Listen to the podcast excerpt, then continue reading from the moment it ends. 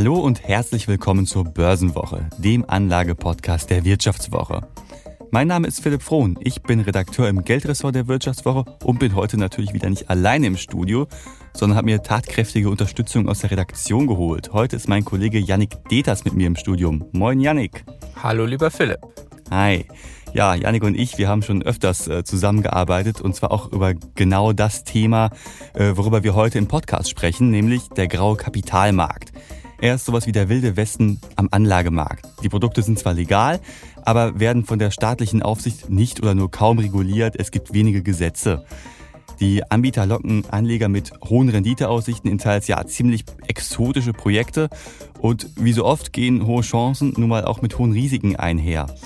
Immer wieder scheitern Projekte und immer wieder stehen Anleger am Ende mit einem Totalverlust da. In der heutigen Folge sprechen wir darüber, wie Anleger dubiose Projekte erkennen, welche Fallstrecke am grauen Kapitalmarkt lauern und für wen solche Anlagen überhaupt was sind.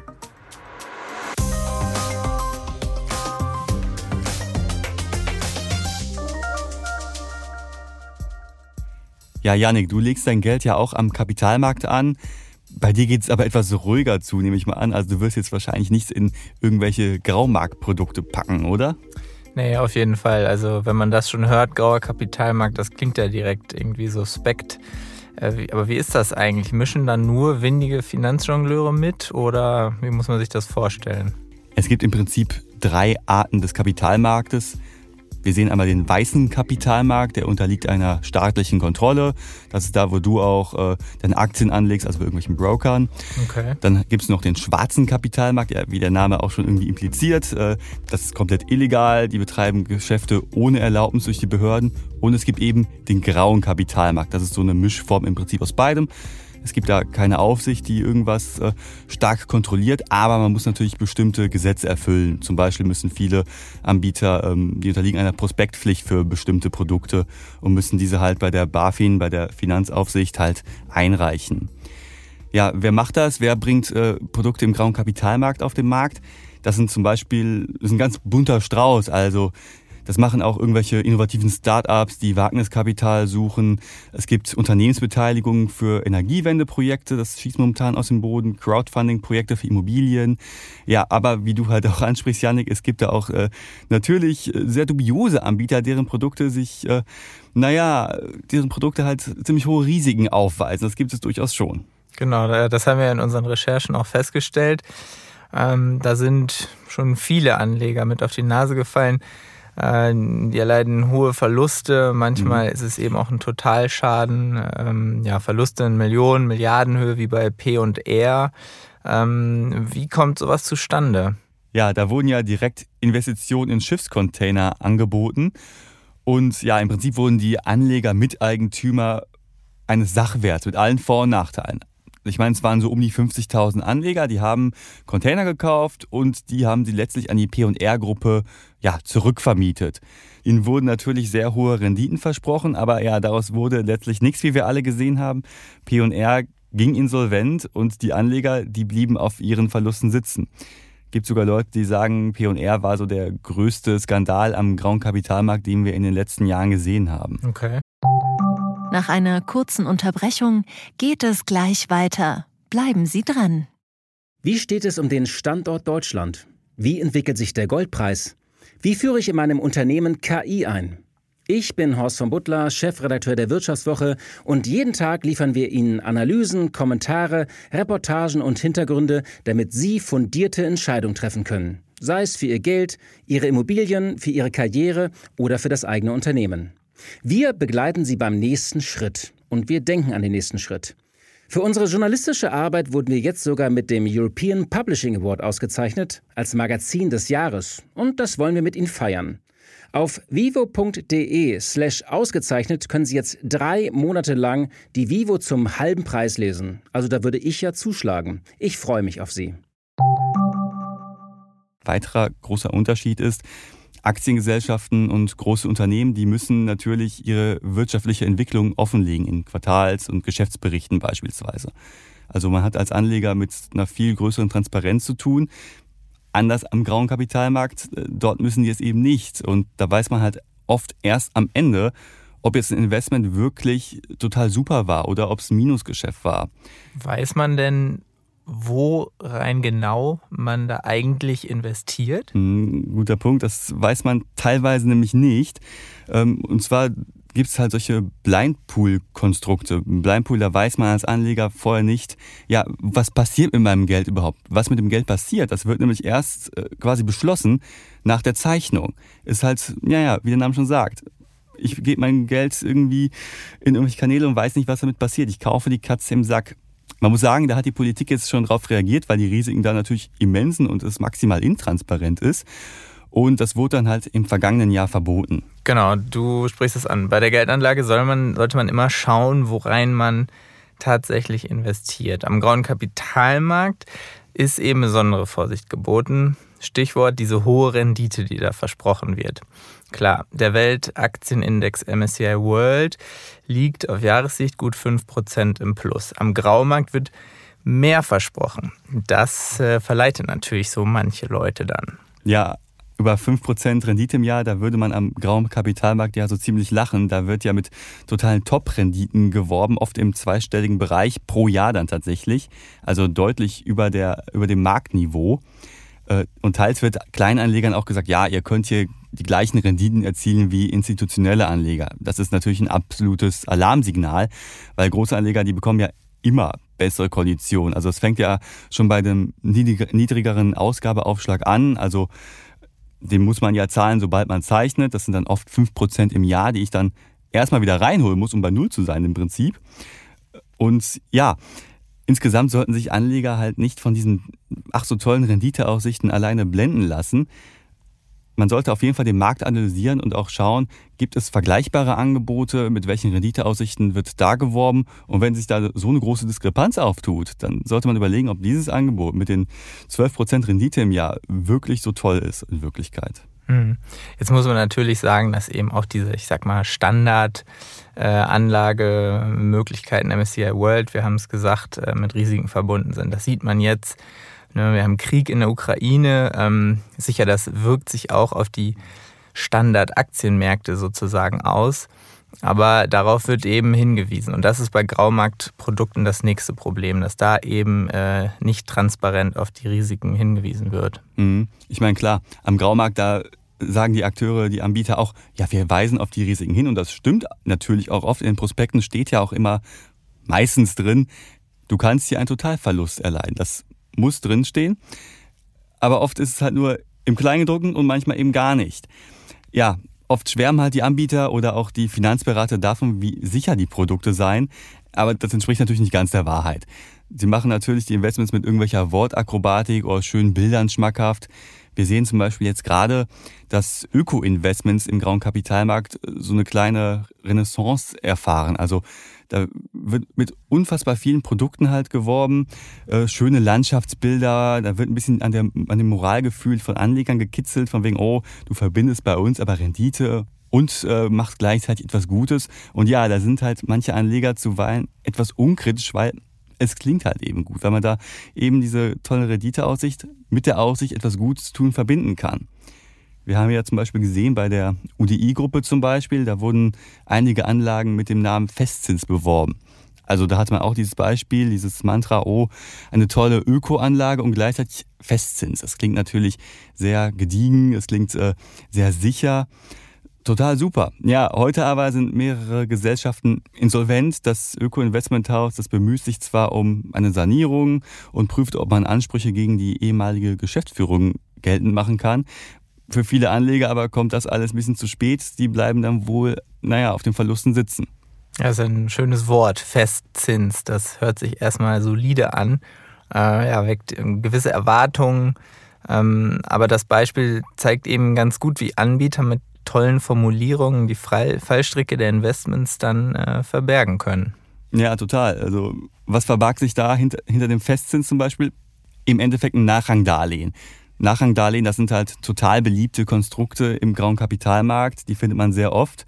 Und ja, tatsächlich wird da mit einem Festzins gearbeitet. Und zwar äh, werden feste Zinszahlungen versprochen, zum Beispiel von, keine Ahnung, 6, 7 Prozent im Jahr.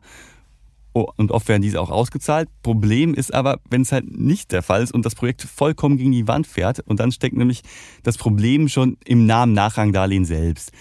weil diese Kredite, die werden im Fall einer Insolvenz nachrangig behandelt. Heißt also, fährt das Projekt gegen die Wand, sind Anleger als letztes hinter allen anderen Gläubigern dran und das heißt dann im Endeffekt, sie erleiden einen Totalverlust.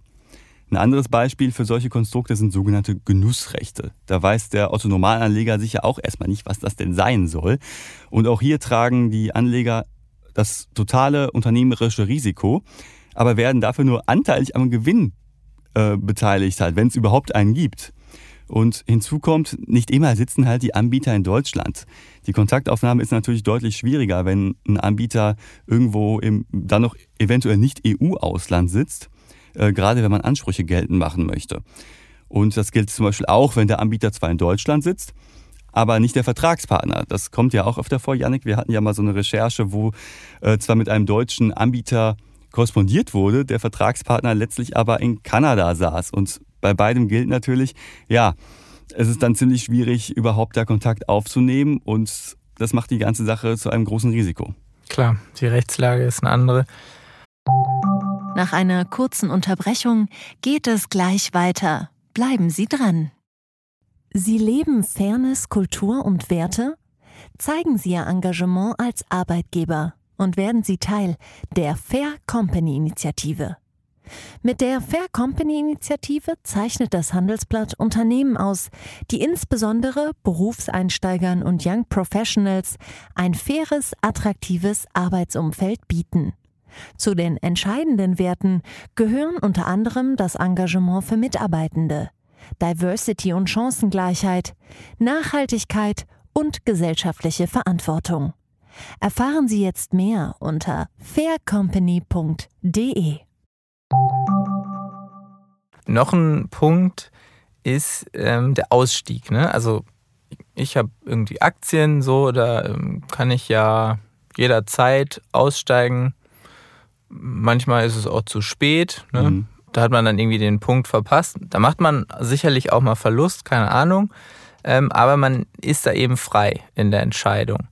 Ähm, am grauen Kapitalmarkt ist auch das nicht immer so. Ja, du hast da vollkommen recht, Janik. Äh, oft sind halt am grauen Kapitalmarkt die Produkte mit unglaublich langen Laufzeiten verbunden, oft über mehrere Jahre. Manche geschlossene Fonds laufen gerne mal zehn Jahre. Und klar, der Grund ist natürlich, äh, die Projekte, die brauchen nun mal ihre Zeit. Wenn zum Beispiel irgendeine Solaranlage gebaut werden soll, ja, das geht nicht in zwei Wochen, da muss halt mit einem längeren Planungshorizont gearbeitet werden. Das ist ganz logisch. Manche Produkte sind aber auch wirklich abenteuerlich und zwar gibt es dann auch Sparpläne für geschlossene Fonds. Das heißt also, man zahlt über Jahre gebunden halt in diesen Fonds ein. Also das wäre ja so, als würdest du halt äh, sagen, okay, ich muss jetzt für die nächsten zehn Jahre in meinen MSCI World ETF einzahlen. Das ist ja total verrückt. Also das ist ja mit so großen Risiken verbunden. Und ja, natürlich kann man auch seine Fondsanteile an einem geschlossenen Fonds verkaufen. Das geht natürlich schon, aber nicht so einfach, wie du es wahrscheinlich bei deinem Smartphone-Broker machst, indem du einfach auf eine Taste drückst, sondern das geht dann halt über den sogenannten Zweitmarkt. Ist alles schwieriger, aber momentan sehen wir tatsächlich auch, dass da das Handelsvolumen steigt. Aber insgesamt muss man sagen, ja, es ist deutlich unflexibler als ein Aktieninvestment und ja, auf einen, auf einen langfristigen Horizont ausgelegt. Ja, genau. Also ich finde das auch total verrückt ähm, und, und verstehe auch nicht, für wen das interessant sein könnte, solche Investments, mhm. äh, wo man ja sich irgendwie äh, ankettet. Mhm. Also klar, die Chancen, die sind natürlich da. Aber für den Otto-Normalanleger sind halt Graumarktprodukte oftmals eher nichts und zwar allein schon wegen der hohen Einstiegshürden. Also oftmals wird da gesagt, äh, mindestens 5.000 oder 10.000 Euro musst du überhaupt einbringen, um, äh, um da mitspielen zu können. Also es ist einfach nichts für Leute, die 100 Euro im Monat zum Beispiel in einen ETF ansparen wollen. Auch wenn man dann irgendwie noch 5000 Euro übrig hätte, sollte man vielleicht überlegen, ob nicht der normale weiße Kapitalmarkt doch eher die richtige Option für mich ist ähm, weil sonst einfach die, das Risiko zu groß wird. Wenn mein Aktienportfolio bei, keine Ahnung, 2000 Euro liegt, aber ich dann 5000 Euro in irgendein Graumarktprodukt äh, reinballere, ja, dann habe ich natürlich ein ziemlich großes Klumpenrisiko. Wenn das auf einmal dann gegen die Wand fährt, ja, dann gute Nacht. Also insgesamt zeigt sich, dass Graumarktprodukte eher für Leute natürlich sind, wo es dann halt nicht so weh tut, wenn mal eben die 10.000 Euro verbrannt werden. Und ja, man muss halt wie immer am Kapitalmarkt natürlich nur das investieren, was man auch entbehren kann, wenn es verbrannt wird. Aber wie gesagt, für den Otto-Normalanleger ist das eher uninteressant. Und ja, wir haben gerade schon gesagt, es ist ein ziemlich komplexes Konstrukt oft, also Nachrangdarlehen, Genussrechte. Das ist für viele Anleger sowas von weit weg und ja, oftmals steckt da auch ein unternehmerisches Risiko mit drin, was man eingeht und das wollen sicherlich die wenigsten Anleger. Ganz klare Fallstricke, äh, die wir da sehen, unternehmerisches Risiko. Es hat ein bisschen gedauert, aber ähm, die Politik ähm, ja, guckt zumindest mal drauf und versucht, Immerhin. den grauen Markt transparenter zu machen. Genau, also wir haben es ja vorhin schon an, äh, angekratzt. Es gab im vergangenen Jahr das sogenannte Blind Pool Verbot, wozu sich die Politik durchgerungen hatte. Also das dürfen Anbieter nicht mehr an Anleger verkaufen, einfach weil es zu intransparent ist. Es gibt noch ein paar andere Punkte, wo die Politik interveniert hat, um den Graumarkt so ein bisschen strukturierter, ein bisschen, äh, ein bisschen zu gängeln auch. Ähm, seit 2015 zum Beispiel, da müssen Graumarktanbieter ein Prospekt auflegen. Also wo drin steht, ja, so ist die Anlagestrategie des Produktes, dafür werden die Mittel verwendet und diesen Prospekt, den müssen die halt an die BaFin senden. Ist es aber nicht so, als würde die BaFin alles akribisch durchgehen und schauen, ja, ist das Projekt überhaupt seriös? Kann man damit äh, total tolle Rendite erwirtschaften? Ähm, oder ist es überhaupt inhaltlich korrekt? Nee, also es geht da wirklich nur um eine total formale Prüfung, und als Anleger muss ich dann letztlich selbst die Entscheidung treffen, ja, ist das jetzt ein gutes Investment oder sind die Risiken einfach zu hoch? Ich bin da wirklich als Anleger am grauen Kapitalmarkt komplett auf mich gestellt. Ja. Zusammenfassend kann man also sagen, am grauen Kapitalmarkt gibt es durchaus Chancen für Anleger, eben so überdurchschnittliche Renditen zu erzielen. Aber, fettes Aber, das Risiko ist eben auch sehr hoch und für die allermeisten Privatanleger zu hoch. Die Anlageprodukte sind sehr komplex und im Fall eines Scheiterns droht den Anlegern der Totalausfall. Ja, und das passiert am grauen Kapitalmarkt leider nur zu oft. Ja, über einen ganz aktuellen Fall am grauen Kapitalmarkt haben mein Kollege Janik und ich übrigens auch in der Wirtschaftswoche neulich geschrieben. Da ging es um ein Hamburger Fondshaus, das über drei Jahre mit Maklern von Engel und Völkers paktierte. Und ja, die fallen mit durchaus fragwürdigen Umtrieben auf. Den Link zum Artikel, den findet ihr unten in den Show Notes. Um den Artikel lesen zu können, müsst ihr Abonnent der Wirtschaftswoche sein. Aber wir haben ein spannendes Angebot für euch. Als Hörer und Hörerinnen der Börsenwoche bekommt ihr alle Inhalte der Wirtschaftswoche für fünf Monate zum halben Preis. Den Link zum Angebot findet ihr ebenfalls unten in den Show Notes. Ja, das war's auch schon wieder. Yannick, vielen lieben Dank, dass du heute dabei warst. Danke dir. Und, äh, euch, liebe Hörerinnen und Hörer, vielen Dank fürs Zuhören. Ich würde sagen, bis nächste Woche. Macht es gut und ciao.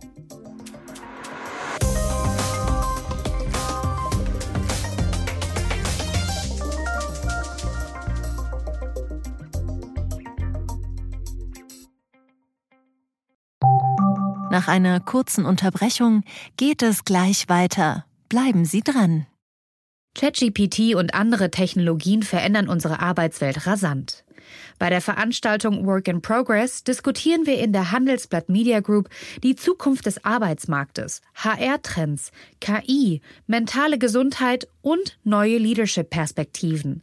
Sei am 13. und 14. Juni in Düsseldorf oder virtuell dabei und melde dich jetzt an unter work-progress.de.